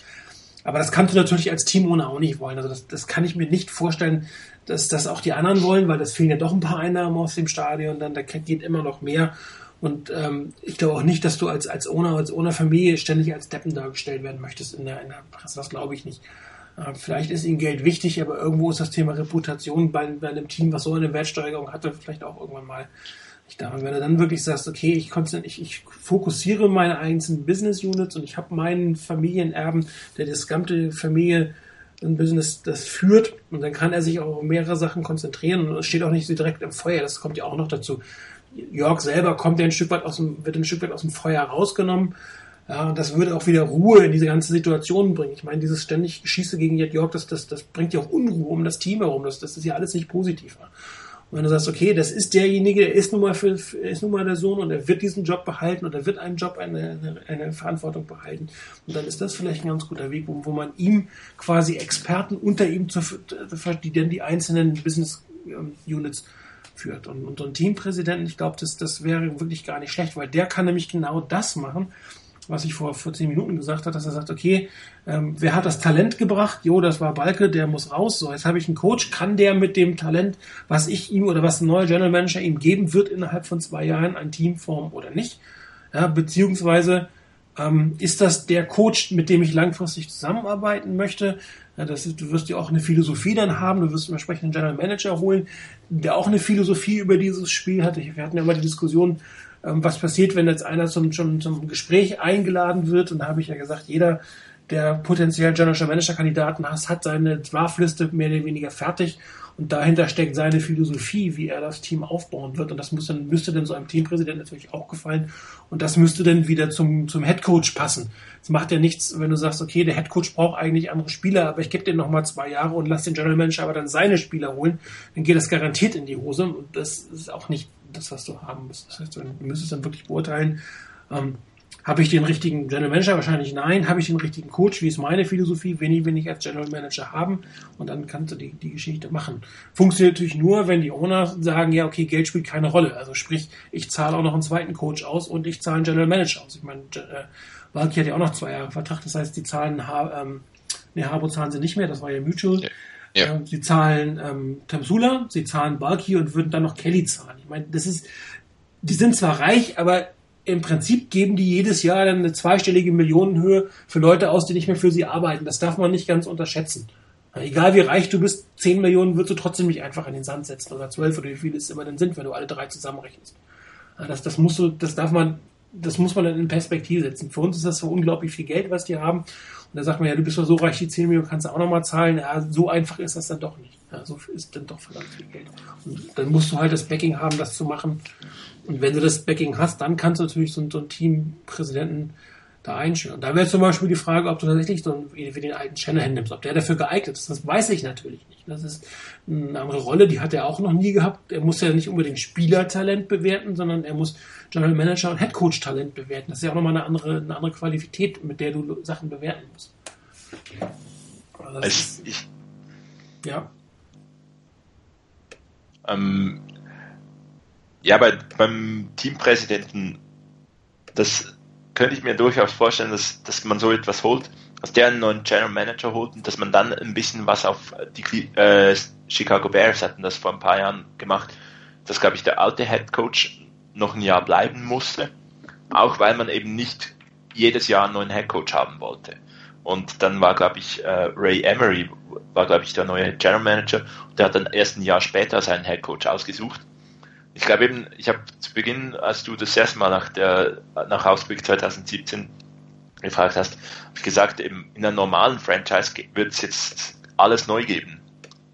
Mit der Vorgeschichte, dass man Jim Harbour rausgeschmissen hat, ob das jetzt Mutual war oder nicht, man hat ihn rausgeschmissen. Ähm, dass man Jim Tomsula rausgeschmissen hat, jetzt nochmals einen Headcoach wieder wechseln, da brauchst du dann schon irgendwo jemanden, im Front Office, entweder ein Channel Manager oder Teampräsidenten oder Berater, der die Connections hat, um wirklich dann die, die Sogwirkung zu haben, dass dann auch Top-Leute kommen wollen. Weil wenn du damit rechnen musst, dass dann Chad York irgendwie in, in einem Jahr wieder unzufrieden ist und einen auf, nochmals einen auf Cleveland Browns macht und die haben ja auch irgendwie vier Jahre in Serie den Headcoach ausgetauscht. Da war aber auch noch ein, ein Besitzerwechsel dazwischen es ist irgendwie so, ich könnte mir vorstellen, dass es vielleicht sogar noch okay wäre, wenn Chip Kelly ein Jahr bleibt, der neue General Manager sich das auch mal anschauen kann, mal zumindest allgemein nutzbares Talent ins, ins Team bringt. Ich glaube, es gibt so Spieler, die man in, in sehr verschiedenen Systemen einsetzen kann und dann nach einem Jahr vielleicht schauen kann, sie sagt, okay, Chip Kelly kann aus dem, was ich ihm, ihm liefere, halt wirklich nicht viel machen und jetzt hole ich einen neuen Coach. Total happy wäre ich mit dem nicht, ich hätte lieber alles neu, aber ja, kostet natürlich auch. Das hat aber eine Grundvoraussetzung, was du gerade gesagt hast. Du musst diesem Head Coach zutrauen, die Draftklasse, die jetzt kommt, zu entwickeln. Also du, du musst in der Lage, ja, jetzt komme ich wieder, du musst ein Teacher sein, also das, was man damals ja über Tom Zula gesagt hat. Mhm. Du musst einer sein, der die Spieler weiterbringt, also im ersten Jahr gleich die Entwicklung gibt. Ja, sonst, sonst, sonst hast du dieses, dieses Jahr verschwendet in der Entwicklung. Und das ist, das ist, glaube ich, ein Problem.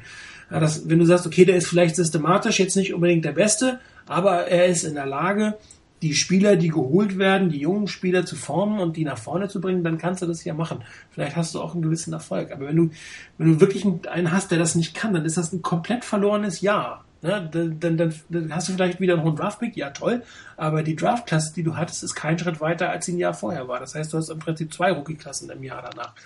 Das wäre für mich die Grundvoraussetzung, dass du, dass du ein Coaching-Staff hast, was wirklich in der Lage ist, die Spieler voranzutreiben. Ich meine, machen wir uns nicht vor, das Roster ist so schlecht, die Fortinanders, egal was die jetzt machen, die werden nächstes Jahr nicht im Super Bowl mitspielen. Das wird ein paar Jahre dauern und das hängt natürlich davon ab, wie gut die Draftklasse ist und wie viel, wie die Free Agency installiert wird. Ob das zwei, drei, vier Jahre dauert, aber dass es ein Jahr dauert, halte ich für extrem unwahrscheinlich. Das heißt, du hast nochmal ein schwieriges Jahr, das heißt, du brauchst einen Coach, der nochmal in der Lage ist, ein schwieriges Jahr durchzustehen und die Spieler trotzdem weiterzubringen. Ich glaube, also zumindest der zweite Punkt gehe ich absolut mit. Ähm, der Coach müsse nicht unbedingt das, das Jahr überstehen. Es kann ja wirklich sein, dass er, äh, dass der General Manager kommt und sagt, okay, der bringt jetzt vielleicht zumindest die Spieler auf NFL-Niveau ein Stück weiter, kann die ein bisschen äh, anklimatisieren, aber dann ist er dann auch weg, weil ich will dann den, der zu meinem System passt. Also von daher müsste der vielleicht noch nicht mal eine, eine schlechte Saison nochmals überstehen, aber ich gebe, gebe dir recht, es muss ein, ein Mann, es muss ein Coach sein, der das junge Talent, was was da vorhanden ist, auch irgendwo weiterbringen kann. Und so wie du es vorhin formuliert hast, gebe ich dir recht. Die Skepsis ist da, dass das Chip Kelly äh, überhaupt kann. Das dürfte ein gewisses Problem darstellen, weil ähm, ich weiß nicht, ob, ob jetzt die, die gut, wobei, nee, ich muss anders anfangen. Es ist die Schwierigkeit, ob man das jetzt Chip Kelly dann ähm, quasi sagen kann, bringt er die Spieler weiter. Ähm, ich denke, in der täglichen Arbeit sind es eher die Position Coaches, die dann mit ihren Spielern arbeiten, die an den grundsätzlichen Fähigkeiten arbeiten und nicht unbedingt der Head Coach, der da die in den einzelnen Übungen jeweils eingreift und die Technik korrigiert oder ähnliches. Ähm, da müsste man eher mal bei denen gucken, was da eben Sache ist und was da machbar ist.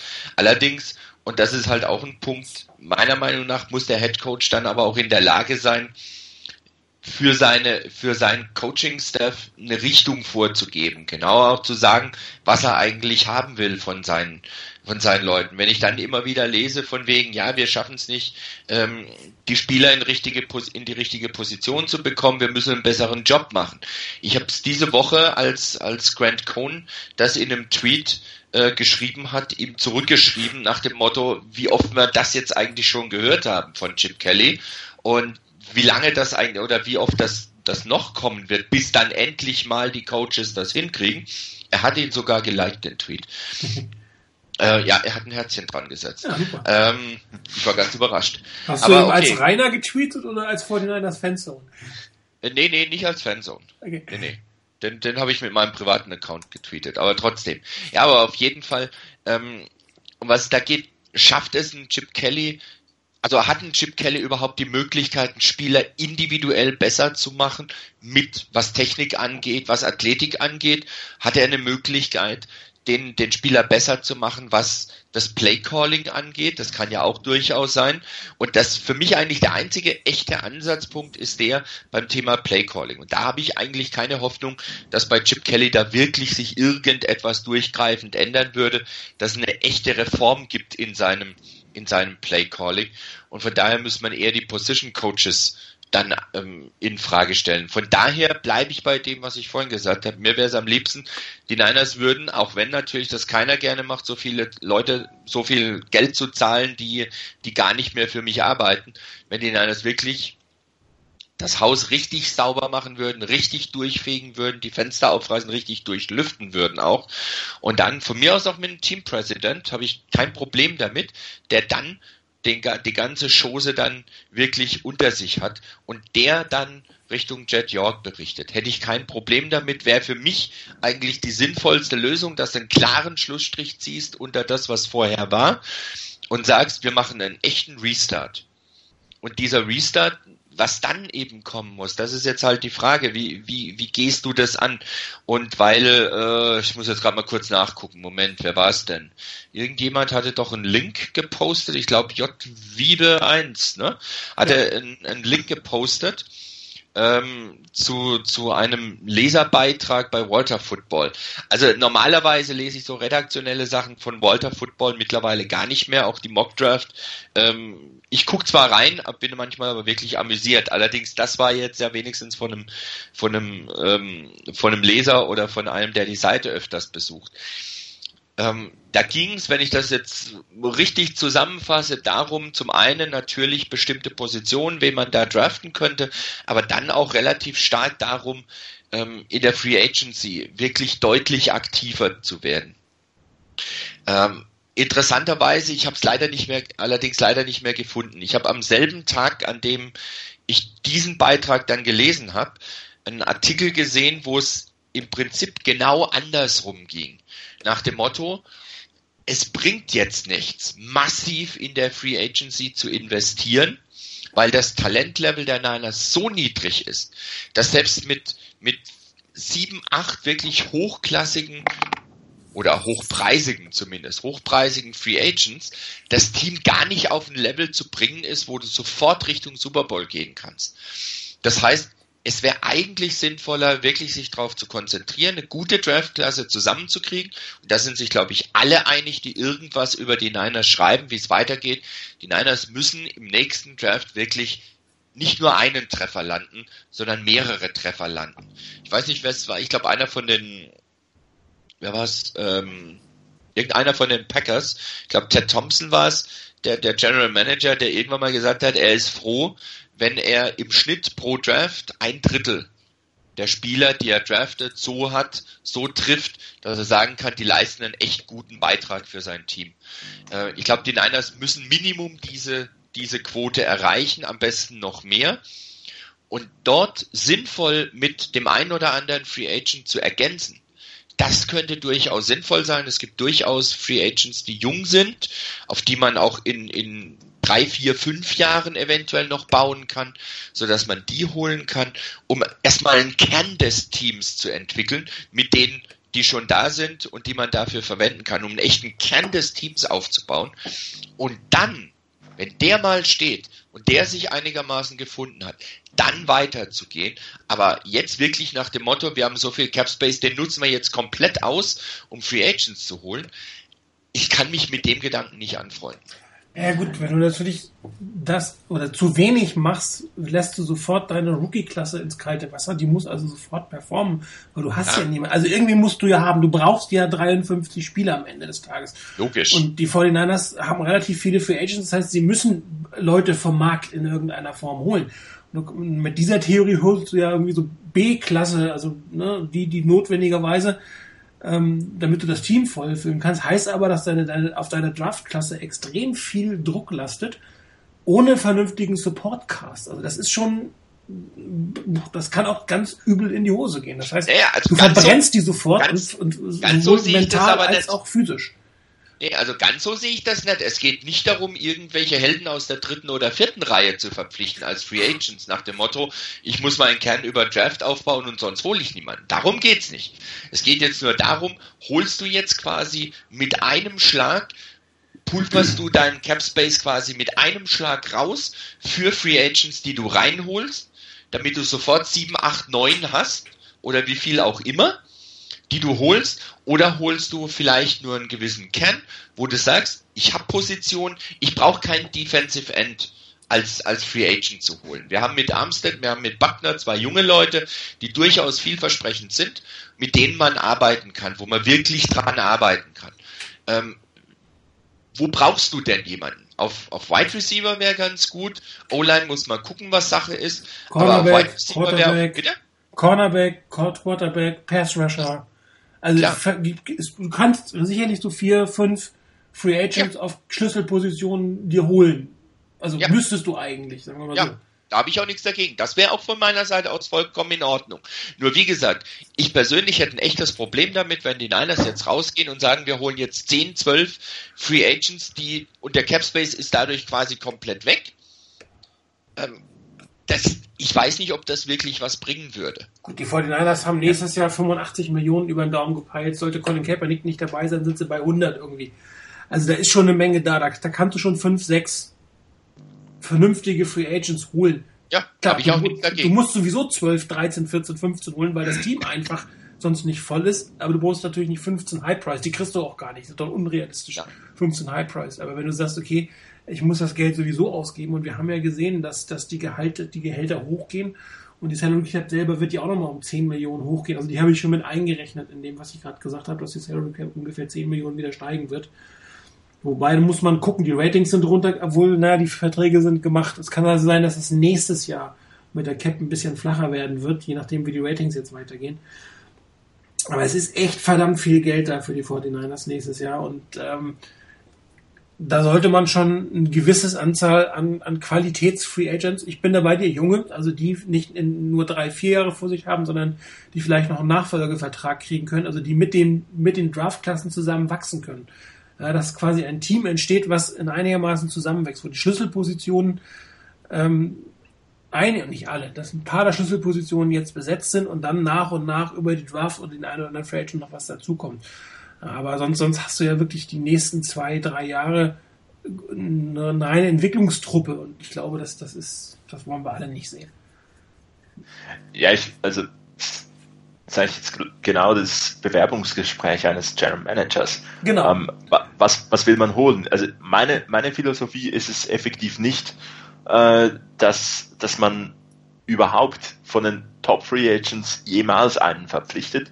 Ja, da wird grundsätzlich so unglaublich viel Geld reingebuttert und dass dann die Leistung, die man mit dem Geld erwartet, ähm, überhaupt kommen kann, das ist ähm, enorm selten. Ich glaube, Justin Smith war so eine Verpflichtung, da kam dann die, die Leistung im richtigen System.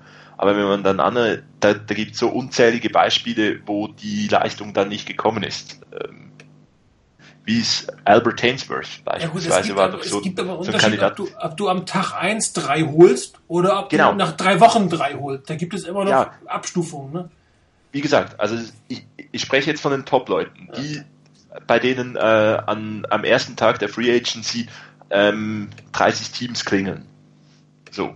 Also da, wo alle eigentlich Interesse haben müssten. Ich, ich bin nicht Fan von Verpflichtungen von solchen Leuten. Eben deswegen Albert Ainsworth, Ndamo Kung Su und, und Konsorten, die dann nicht den Impact haben, den man eigentlich er, sich erhofft von so einer riesen Verpflichtung. Dann kann man es natürlich so schlecht machen wie die äh, Houston Texans mit Brock Osweiler, dass man auch nicht im ersten ähm, Moment einem Spieler unglaublich viel zahlt, sondern halt nicht am ersten Tag, sondern vielleicht in der ersten Woche und dann auch überbezahlt. Das kann natürlich immer passieren. Aber von den Qualitäts-Free Agents, vielleicht so ein bisschen zweite Gruppe, nicht ganz die absoluten Top-Leute, da bin ich durchaus dafür, dass man auch gezielt zwei, drei Leute holt. Wo man sagen kann, die ergänzt mit unseren jungen Spielern, bilden schon mal so ein, ein gewisses Fundament und auf, auf das um das bauen wir jetzt noch eine gute äh, Draft-Klasse um, herum und dann spielen wir hoffentlich nicht um den First Overall Pick. Und dann kann man auf dem aufbauen, holt dann ein Jahr später wieder so ein paar Free Agents dazu und hat, ein, hat schlussendlich einen systematischen Aufbau. Und ich glaube, das ist das, was, was uns, was den 49ers teilweise gefehlt hat und was die 49ers aus den aus der Scott McLuhan-Truppe, die talentiert war, aber schlecht gecoacht, zur ähm, Trent Balky-Truppe jetzt macht, nämlich ähm, vielleicht auch talentiert, aber auch viel zu wenig Talent, falsches Talent und ohne System und dann noch schlecht gecoacht. Also ich, ich bin absolut dafür, dass, man, dass wir in der Free Agency auch gewisse Leute holen. Es kann in die, in die Richtung Sane Beatles Verpflichtung gehen, aber davon gerne ein paar mehr. Vielleicht noch ein bisschen Kategor eine Kategorie, Kategorie höher, höher. Aber dann am, am Ende muss man nicht den, den Top Free Agent holen, nur weil man 80 Millionen Cap Space hat. Ja gut, du musst vielleicht nicht nach, nach Daryl Reeves gehen, also zu, zu dem, was er früher war, natürlich nicht jetzt den jetzigen aber wenn du immer nur die zehn Beatles sprich nach drei, vier Wochen, dann, dann wird es, also dazu ist dieses Team einfach zu schlecht. Also du musst irgendwo in die Mitte gehen, du musst auch mal bereit sein, vielleicht ein bisschen mehr Geld für einen Spieler zu zahlen, als es dir eigentlich wert ist, wobei diese, diese, diese Bewertung ändert sich ja. Wir merken das ja, dass, dass Verträge durch, die, durch den Salary Cap äh, anders laufen, ne? dass der Spieler durchaus mehr verdienen und, und gefühlt übergezahlt sind, aber dass das inzwischen zur Normalität ist. Und das müssen die Fortnite natürlich auch machen. Das heißt, es werden Spieler werden teurer, als man sich das früher vorgestellt hat. Und vielleicht muss man auch tatsächlich mal am zweiten oder dritten Tag den einen oder anderen verpflichten, um, um wirklich Lücken zu schließen, die auch vielleicht an absehbarer Zeit in Draftklassen nicht gut sind. Ich meine, manchmal sieht man das ja schon vor, dass ein, zwei Jahre lang bestimmte Positionen einfach nicht da sind, wo du sagst, okay, das, ich kann mir aber nicht leisten, jetzt drei oder vier Jahre zu warten, bis ich die adressiert habe.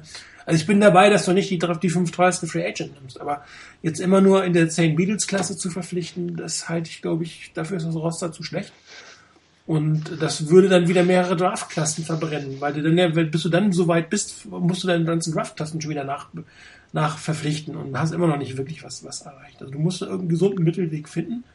Ja man muss sich, glaube ich, auch klar sein, dass bestimmte Spiele einfach teurer sind, als sie vor drei, vier Jahren noch gewesen wären. Und das ist halt die Normalität. Das ist jetzt das Neue im Normalen, nicht das, was wir vor drei, vier Jahren gesehen haben. Ja, natürlich, also das ist mir absolut bewusst. Also nur, nur Same Beatles verpflichten ähm, wäre sehr schlecht. Äh, das das wäre nicht meine Erwartung.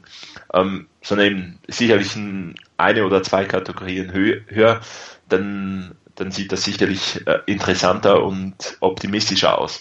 Also nicht, dass Sam Beals jetzt eine schlechte, ne? um Gottes Willen, das war keine schlechte Verpflichtung. Ja. Da hat man noch Qualität nee, aber, bekommen, aber der ist jetzt kein Spieler, der die nächsten fünf, sechs, sieben Jahre einen neuen Aufstieg der 49ers mitmacht. Dazu ist er auch zu alt. Ja, ja nee, absolut. Also einverstanden. Ich, ich finde die Sam Beatles Ver Verpflichtung gut ähm, und von der Kategorie brauchen wir auch doch einige. Absolut. Wir haben viele, Free, wir haben viele Free Agents. Wir müssen das Team wieder aufbauen. Wir müssen Qualität reinbringen und vielleicht müssen gewisse Junge sich dann halt auch mal gegen einen erfahrenen äh, Veteran durchsetzen. Das war ja bei, bei äh, Jim Harbour auch in, in der Zeit äh, eine, eine gewisse Kritik, dass die Jungen nicht zum Zug gekommen sind, aber die Jungen hätten sich im Training halt so zeigen müssen, dass sie besser sind als der Veteran, dass sie verlässlicher sind und ja, dann äh, wenn, wenn einer das schafft, dann ist er auch richtig gut und bringt Leistung. wer waren denn die Jungen? Das sind die Draftees von, von Trent Bulky. Und die haben ja. unter der Harbo-Zeit schon nicht gegriffen und die haben jetzt auch nicht gegriffen. Genau, aber es war beispielsweise die, die Kritik oder die Erklärung, weshalb verpflichtet man einen Anquan Bolden nicht wieder. Weil man auch den Jungen eine Chance geben will. Ich meine, was gibt's besser, als dass ein Junge sich gegen Anquan Bolden durchsetzt? Absolut. Also, das wäre mein Ansatz. Chad York, das ist meine Bewerbung. Also ähm, man soll gute Free Agents holen, man soll auch eine gewisse Masse an Free Agents holen. Man muss nicht immer nur drei, vier Free Agents holen, sondern das Team braucht neues Talent. Da braucht es auf jeder Position einen guten Konkurrenzkampf.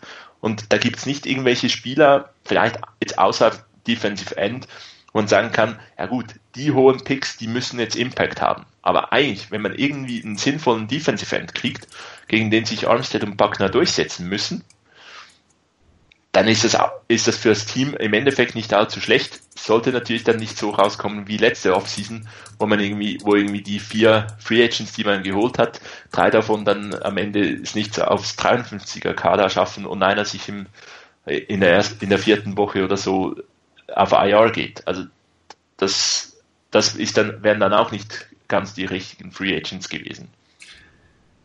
Ja gut, wenn Balki weg ist, dann draften wir keine Verletzten äh, oder, ver, oder verpflichten keine Verletzten mehr. Das ist dann ja mal. Ja, bei der Draft, das habe ich schon mal in einer in einem Fifth Down geschrieben. Ich glaube, der neue General Manager hat eigentlich einen ganz ganz tollen Job in der Draft, weil das Team hat so viele Löcher, quasi wie ein Schweizer Käse, haha, ähm, mm. dass, dass die, äh, dass der nur gute Footballspieler holen muss.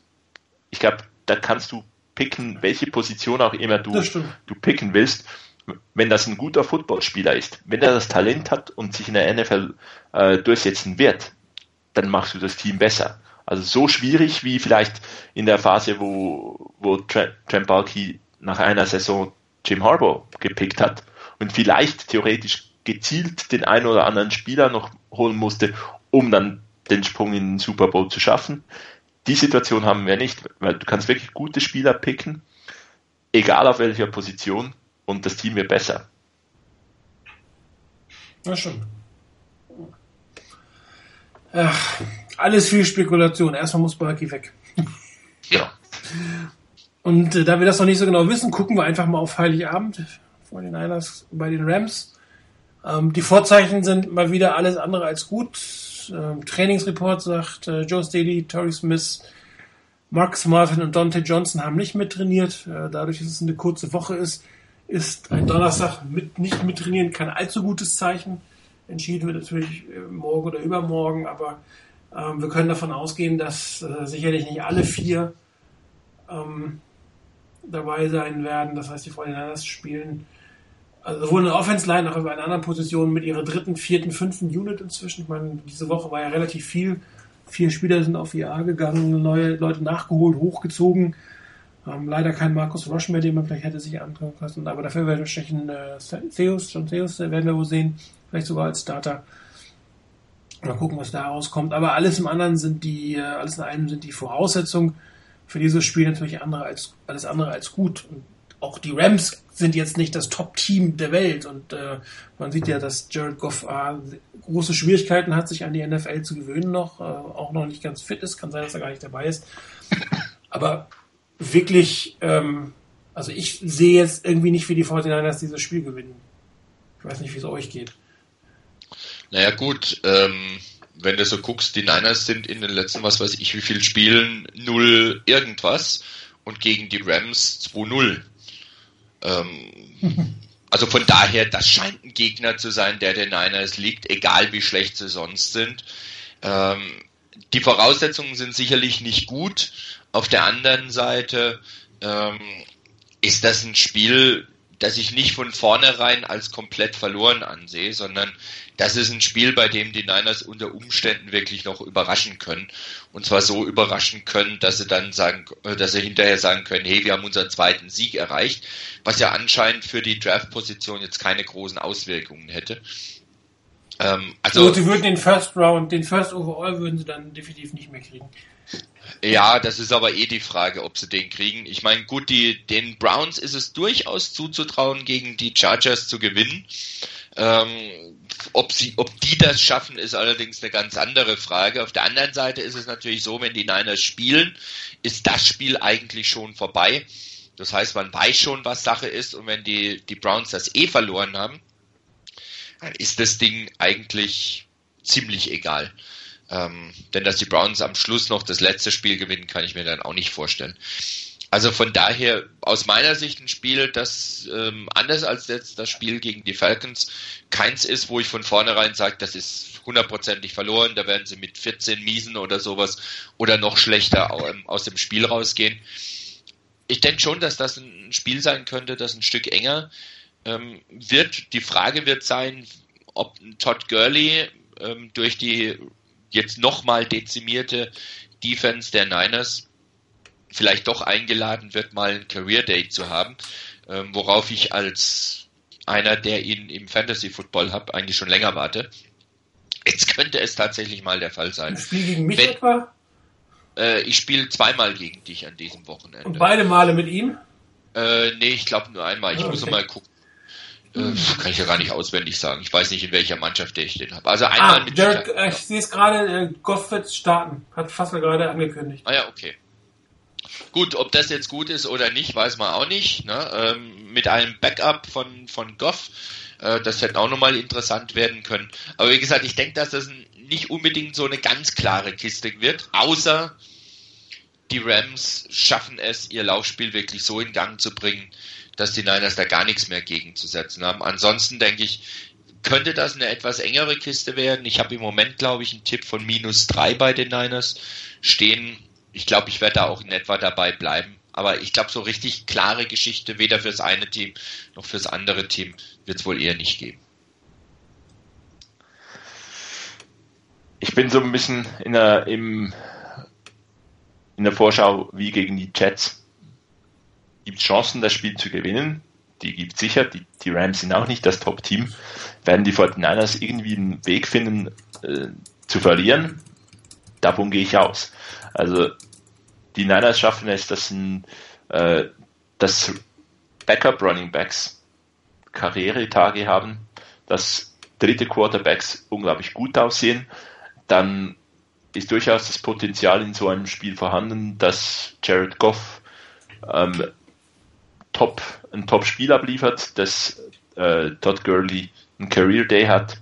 Und ja, ich sehe ich sehe wirklich keinen Weg, äh, habe keine große Hoffnung, dass die 49ers dieses Spiel gewinnen werden. Ähm, und da ich auch hoffe, dass die, dass die Browns denn äh, das Spiel doch noch gewinnen, äh, oder die, besser gesagt, die Chargers das Spiel irgendwie schaffen zu verlieren, dann äh, ja, es wäre, dann hätten wir Number One Pick und das wäre sicherlich nicht allzu schlecht den man, wie man, Gott, den man, wie man die letzten Jahre gesehen hat, die auch teuer verkaufen kann, wenn man nicht unbedingt äh, dann gleich picken möchte. Ne? Wobei, ich, ich habe ja schon mal gesagt, wenn ähm, Miles Garrett nur die Hälfte von Von Miller ist, würde ich ihn nehmen. Tja. Also, ähm, Aber das ist Zukunftsmusik. Ich habe auch, glaube ich, auf eine knappe Niederlage getippt, weil, weil die 49ers finden auf jeden Fall, sie haben finden immer Wege, ein Spiel zu verlieren, egal wie schlecht der Gegner auch ist. Ja, dazu ist es ein Auswärtsspiel jetzt dazu. Ich kann mir einfach nicht vorstellen, dass Todd Gurley nochmal so ein Spiel hat gegen die 49ers in der ersten Woche. Da wird noch einiges gut zu machen haben.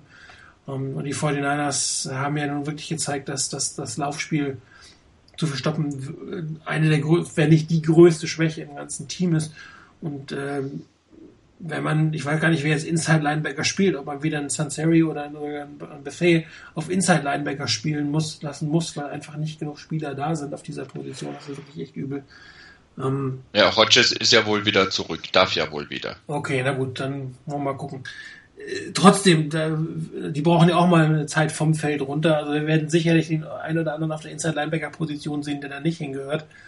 Ähm, und, ähm, also ich pff, glaube einfach nicht, dass die 49ers da wirklich groß schauen. Die sind auch, man hat es gesehen gegen die Falcons, die sind auch, glaube ich, mental nicht mehr wirklich auf der Höhe, wie sie noch vor drei, vier Spielen waren. Und auch gegen die Dolphins, da sah das noch ganz anders aus, was die Körpersprache angeht, obwohl man ja auch schon wirklich schlecht ausgesehen hat, vorher von der, von, von der Tabelle her. Ähm, wenn es irgendwie gelingt, Todd Gurley zu stoppen, hat man natürlich noch eine Chance, aber dann muss auch die Offense mal wieder performen und zwar konstant performen. Und auch da ist jetzt die Frage, wenn ein Torrey Smith nicht spielt, wenn ein Quinton Patton jetzt fehlt, ähm, wer soll da die, die Plays machen? Und Vance McDonald ist weg, ähm, Blake Ball ist weg. Also da fallen sie ja auch aus, mehr oder weniger. Und, und Colin Kaepernick ist jetzt nicht der Quarterback, der das wieder rausholen kann. Der, halt nicht Aaron Rodgers, der immer noch mit dem fünften Wide Receiver und dem vierten Running Back und dem zehnten Titan irgendwie noch vernünftiges Spiel aufziehen kann. Das kann er einfach nicht.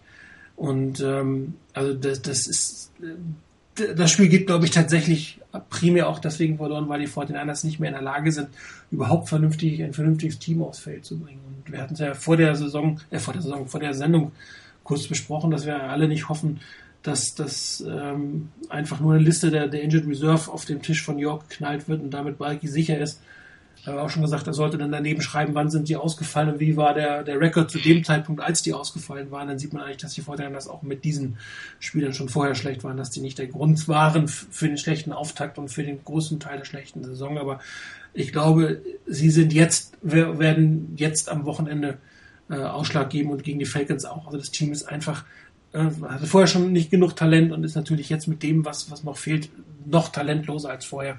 Und ich sehe da wirklich wenig Chancen.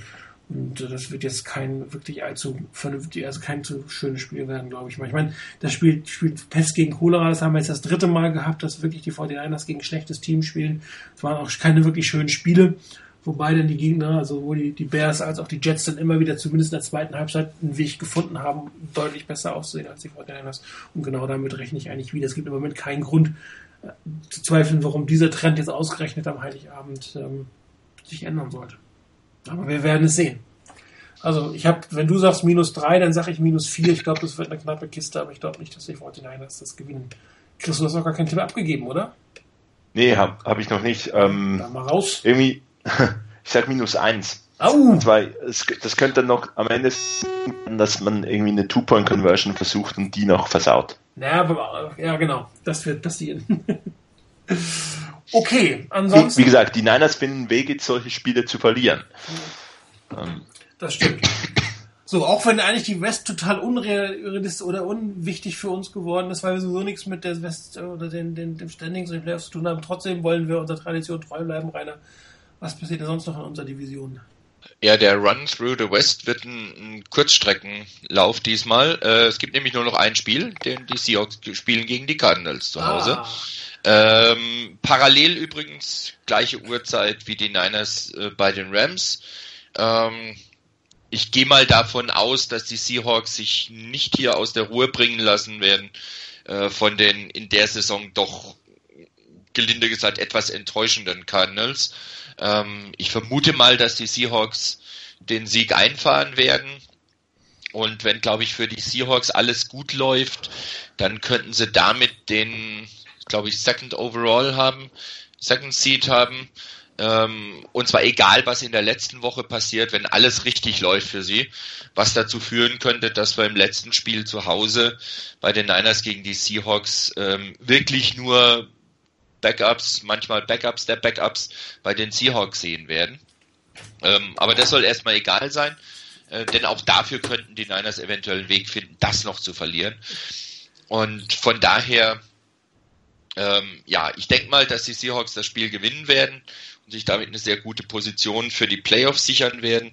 Ähm, ja, mehr gibt's zur NFC West nicht zu sagen diese Woche.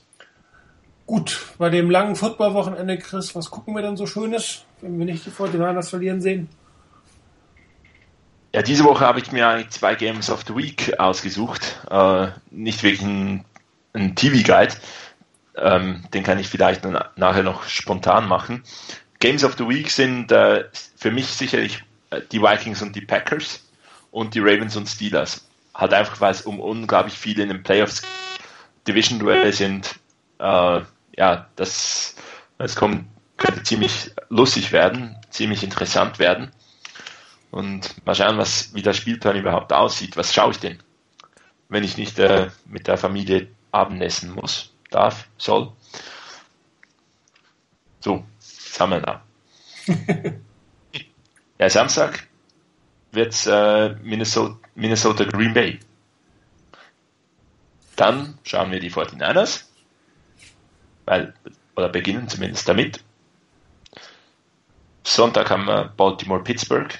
Ja, passt eigentlich. Ja, wunderbar. Und dann hat man nur die Nachtgames, die man sowieso nicht gucken kann. Genau. Oh, 26. Nacht ist ist doch Feiertag.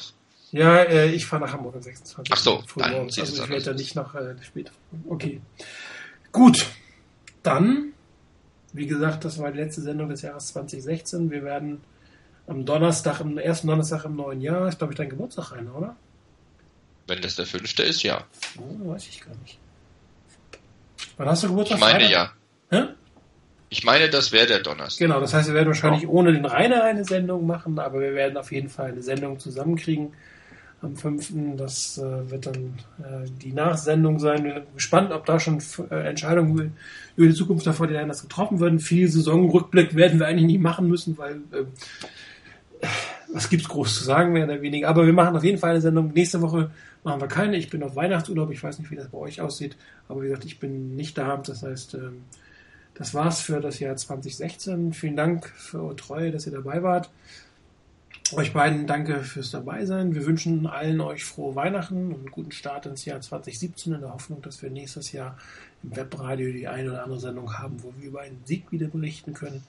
Spannend wird es natürlich zur Draft werden. Da sind alle Teams 0 zu 0, da kann man voll Enthusiasmus hineingehen. Ähm, der Enthusiasmus wird diese Saison sicherlich nicht wieder zurückkehren. Dazu wird es zu schlecht sein, das wissen wir jetzt schon. Also euch schöne Feiertage und wir hören uns im neuen Jahr am 5. Januar. Bis dann. Ciao.